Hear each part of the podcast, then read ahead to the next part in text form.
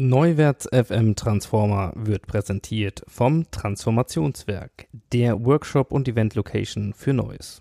Informationen zu Räumen, Menschen und Methoden auf transformationswerk.de. Welcome to the playground. You think you've seen it all? Neuwärts FM. Ready for transformation?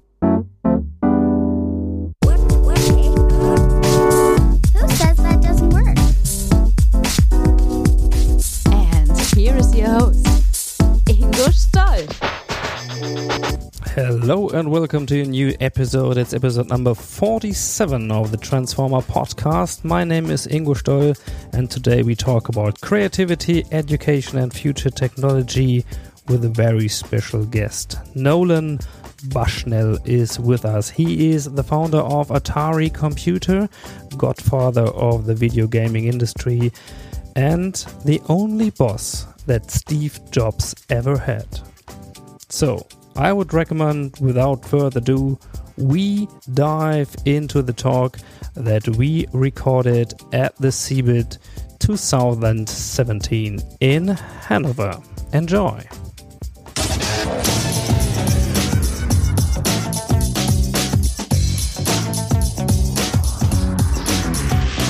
Insights. Let's say this is my personal highlight of the day. With us is Nolan Bushnell.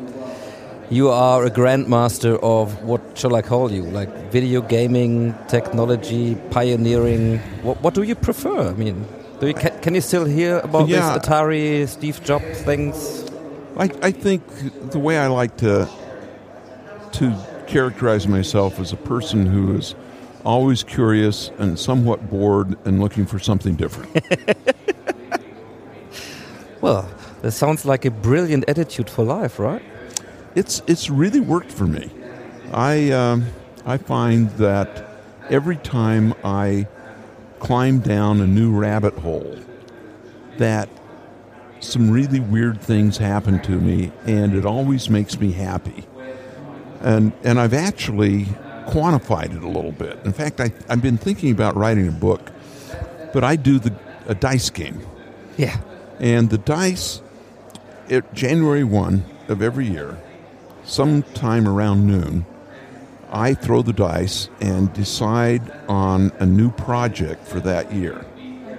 And it has to be something that I can do kind of part time, that's not too hard, but, it's but it has to be very different. Because I've been learning a lot about how your brain, how to exercise your brain. And a lot of people say, "Oh, I play Sudoku every day, or I do the the New York Times crossword puzzle every day." That doesn't count. I learned how to play chess when I was 10 years old. Mm-hmm. I still play chess, but all of the neurogenesis, all the dendrite formations were done when I learned how to play. Yeah. The fact that I'm still playing, that's not really good entertain, good brain science. So what you have to do is you have to do things that are uncomfortable. And your brain constantly fights that. Yeah. So the trick is I write down 11 things that can be done in a year.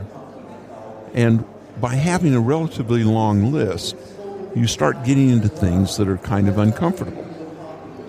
But then you throw the dice and you have to do One thing. one thing. Okay.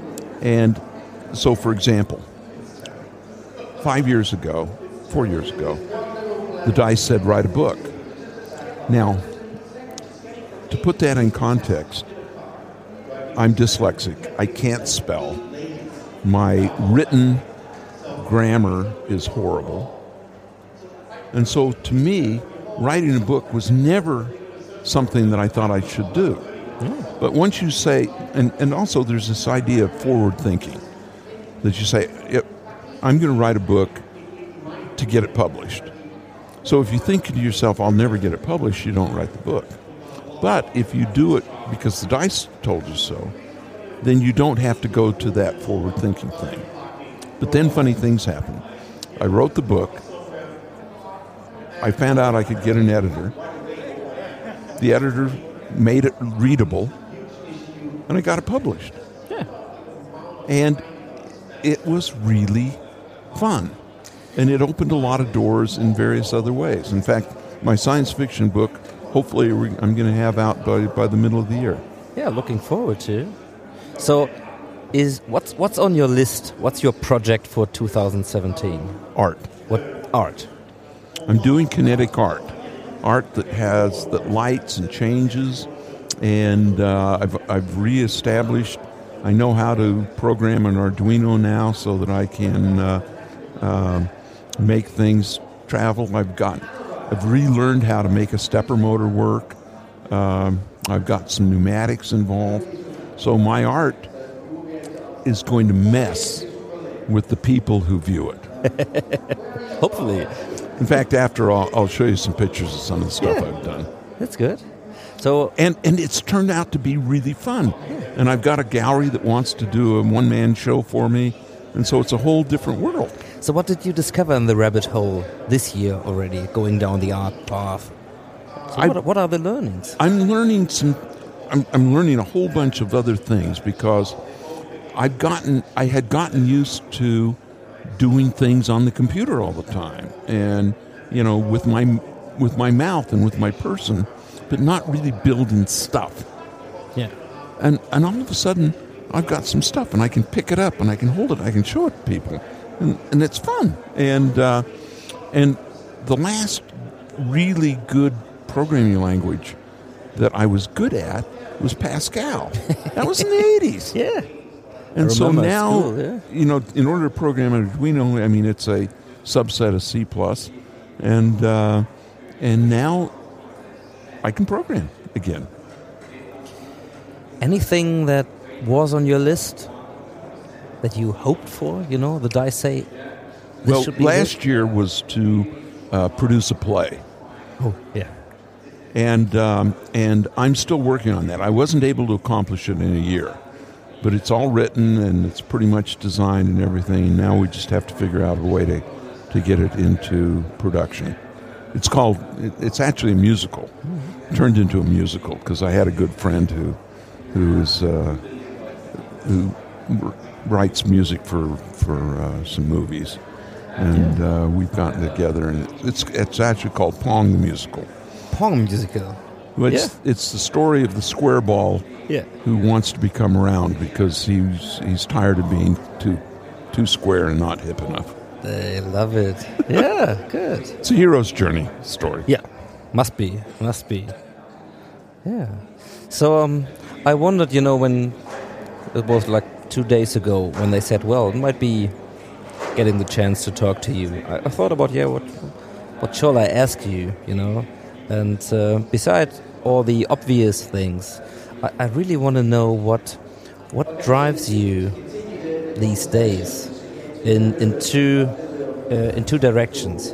One is a personal one, if you, if you don't mind answering this. What drives you after all these these things that you have done already? So, what is still today driving you if you look to the future, to your personal future? I think what what my primary driver is is curiosity. I'm always interested in what's around the next corner. Um, I'm very passionate about uh, some new tools, virtual reality being one of them. Um, I'm really passionate about learning how can so much of human happiness and productivity and capability really comes from education. And I think education in the world is broken. It's, it's probably the worst example of technology not being used. And it is driven by schools that think it's that teachers are more important than students, that history is more important than the future, that lectures are more important than computers. Uh, it's broken in my estimation. and um, I'm a voice saying, you know, focus on the kids, focus on the kids, keep them passionate. A first grader comes in and they're happy and they're passionate and they can hardly wait to get to school. Yeah. And by the sixth grade, that's gone. Their passion has been driven out of them. Yeah. Their love for learning has been ruined by, by school. So what can we do to what can we do to fix it? Projects, computerized lessons, computerized systems, use game dynamics to teach. Teachers should be mentors. So we need to teach the teachers first, right? No, Okay. all you have to do is get the software in front of the kids and have the teachers the teachers will be the last to catch up because the, their mindset is already solidified. And you can say you can teach them but they would they will be much more resistant to change than the students. So the students will be an early indicator. And, and, and, and you know, whenever I say things like that, your your telephones will line up with, with teachers who are so offended, and I can just say, "Get a life, you guys. Get you know, embrace the future. You're obsolete. Get used to it." I'm sorry. It's brilliant. I mean, um, a friend of mine, he's working in Switzerland, and he's trying to bring video, not video games, but video to to the classrooms, right? And he started ten years ago with the first video recorder, a digital video recorder to, well, have like things on telly and bring them, use them, uh, like current things uh, use make them usable for teachers to bring them you know and, and change the way we teach. And he's still struggling. And what is he struggling with? Like law um, authorities um, mindsets uh, attitudes that say we know better how to teach and th- we did this for the last uh, i don't know like education is must be the, the slowest system to It's horrible. change. So we need a really we need a revolution, right? I have seen classes in which there's a computer for every kid, and they spend 70% of their time, screen time. You can walk into the classroom, hear a pin drop. When, when you talk to them, the kids are happy, they're curious, they're working on projects, they're engaged, when the bell rings, they don't get up and run out. They want to finish what they're doing. They would stay there all night if you let them. I mean, I have a first grader at home. What is he doing at the moment? If he if he comes home, he asks me about. We have an iPad, a little. It's like a dragon park thing, you know. It's a little game where they need to breed and feed dragons. Dragon Vale. Dragon Vale, yeah. So where they actually learn what Some of those are of really money. some of those are really hard. Yeah, yeah. Some of these dragons are really hard. Really hard to get. I, I got the what was like the the light dragon. I'm on level 21 or we let's say because Right, we right. play together, Right. and uh, I always wonder how to get more of these diamonds and things without just buying them. But that's a different story. What I what I see is that he's he, Engaged. he's engaged and and he's learning about the value of money and what to do to reach the next level. And whether it's he's he's considering whether it makes sense to feed the dragon or just save the food stuff whatever just to bring his best dragon on the next level whatever. So strategy. Yeah. and by the way I t- we- I just taught him chess. We we did the first chess things I don't know a couple of weeks ago. He's 7 Yeah. yeah? Perfect. and it's the same thinking. Um, Minecraft. yeah Get him onto Minecraft. Yeah, we didn't start so far, but yeah. Do it tomorrow. I think Minecraft might be the best piece of educational software that's ever been developed. So what's in it that that lets you think about? It's building, but but there are recipes. You know, for example, if you want glass, you have to find sand and then you have to heat it, and, and you know, all of a sudden there's just it's such a, a rich world that you can explore, but in an understandable way. And uh, and I think that uh, once kids get into it, it's it's really very very very powerful.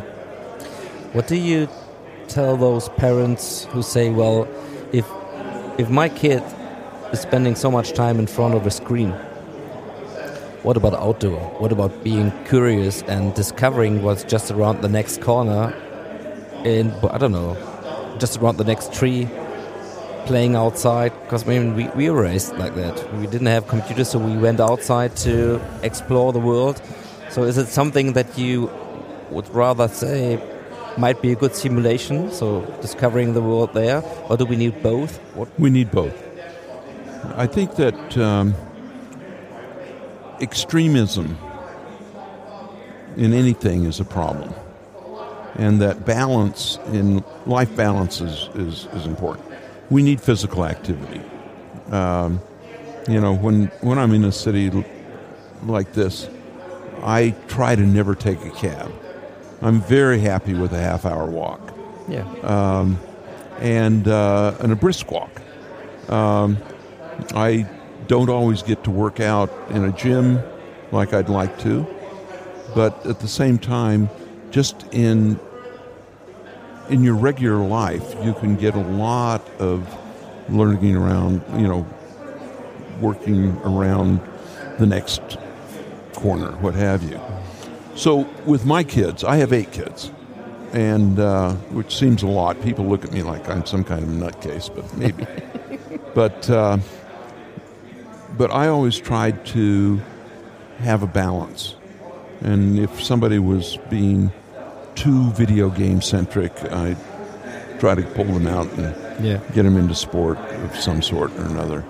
Um, but we we as a family have always skied. We've always had pretty good vacations and things like that. But I think that um, um, the thing that I was I was always pretty extreme on was television. I really, Watching television. yeah, I didn't I didn't let the kids watch TV very much. Yeah. No, we always had a TV. They could be on, but I would always make them feel guilty about it. and, and at Christmas, uh, they, they, one, one of the guys said, "You know, Dad, one of the things you did to me is I can't watch TV without feeling guilty." and, it worked, and, and, and I know you're not here. well, because if I'd seen them watch TV, I'd say, "Oh, what? You're trying to drop your IQ a little bit more today?" Yeah. you know, stuff like that. Just, just, you know, did never say no. I just say, "Oh, "Are you sure you want to do this? Is it, you know, isn't there something more interesting? Have you, have you thought about it?" Great. I have to reconsider this. So, because, yeah, but television, I mean, it's dying anyway, probably. Yeah. So, um, there might be new potentials just to be become more active and. Yeah. Well, well it, you know, it's funny. I'm pretty technical. yeah. And the other day, I wanted to watch something on TV. I couldn't figure out how to get the right channel. Finally, I had I realized that that I had to change the source because we have a cable box, and then it was on Yeah. on another things, and you know, it's it's it it was a it was a neurogenic experience just to get the damn TV turned on. It might be another rabbit hole to find out how this bloody Right. thing really works, probably. Exactly. Okay. I think I've got it now, Yeah, yeah. but I had I probably hadn't done it for three months. I mean, this thing should work, right? I mean, it's nothing you Right. really would like to do. So, um, yeah, and uh, I talked to you about your, your personal drivers. So, thanks for these answers. If you look ahead, this is the other perspective to society as a whole. So, let's say not the personal view, you, your family, you and me, but uh, we as a society. So, um, we have a lot of challenges, uh, a lot of potentials, a lot of risk. We heard about this here all day, AI, whatever. So, what do you, what do you think? What what makes you positive about our future as as a society, if it does? Every new technology has freed up people to make the world a better place. And I'm on a the board of a self-driving car company right now. And when I go through the math, it looks like the self-driving car in the next 15 years will probably eliminate 15 million jobs in the United States. And to me, I say hooray, because now there's going to be 15 million people able to build the future that I want. I mean, unemployment is driven by bad education Yeah. that I'm trying to fix Yeah. and a failure of imagination uh, and bad government. If the government can be good, if uh, there's always a way to fund things that need to be done for the future, because an awful lot of the stuff that I want in the future is really driven by capital, capital goods, you know, infrastructure, stuff like that. I, I mean, I want to get all the self-driving cars underground. I want our cities to become parks. Yeah. And I want to be able to get anywhere, either by walking or bicycling, and not see a car. So, and that's totally possible because with a self driving car, you don't need to see where you're going. And in fact, all the windows in a self driving car can become screens. So when you're traveling to work every day, one day you'll be driving down the streets of a colony on Mars. The next day you'll be driving down the streets of, streets of Durango in, in the American West uh, 20 years ago. Next day you'll be walking, you'll be driving down Jurassic Park, being attacked by dinosaurs. Yeah. Or you take your first graduate and play a chess Yeah. game, right? Exactly. Because you don't have to stick your hands on the wheel. Yeah. Right. Okay. Yeah. So, Nolan Bushnell, thank you very much for just sharing some ideas and some personal insights. Well, you know, for, for what it's worth, I'll change my mind tomorrow. That's good. That's good. and stay curious. Watch for the rabbit holes. And uh, yeah, we are happy to find out what the dice will say next year and the year I am after. too. I am too. And um, and you know the thing that's interesting is my list keeps getting longer, as opposed to being shorter as I use them up, because I think of new things that should go on there. And in fact, I am. I'm gonna. I'm gonna do a book that really will t- give people ideas of how to create their own dice game. Yeah. Let the dice It makes it makes you happy. and I want to see the game, uh, the, the the Pong play. Definitely. Done and done. so. Okay. So, um, if anybody wants to get you know more, keeping track with you, some information, where would you send people to? Where can I get information? Just go into Nolan KB at Modal VR. Good. I highly recommend you do this as you listen here, and uh, I say thank you for taking the time. My pleasure.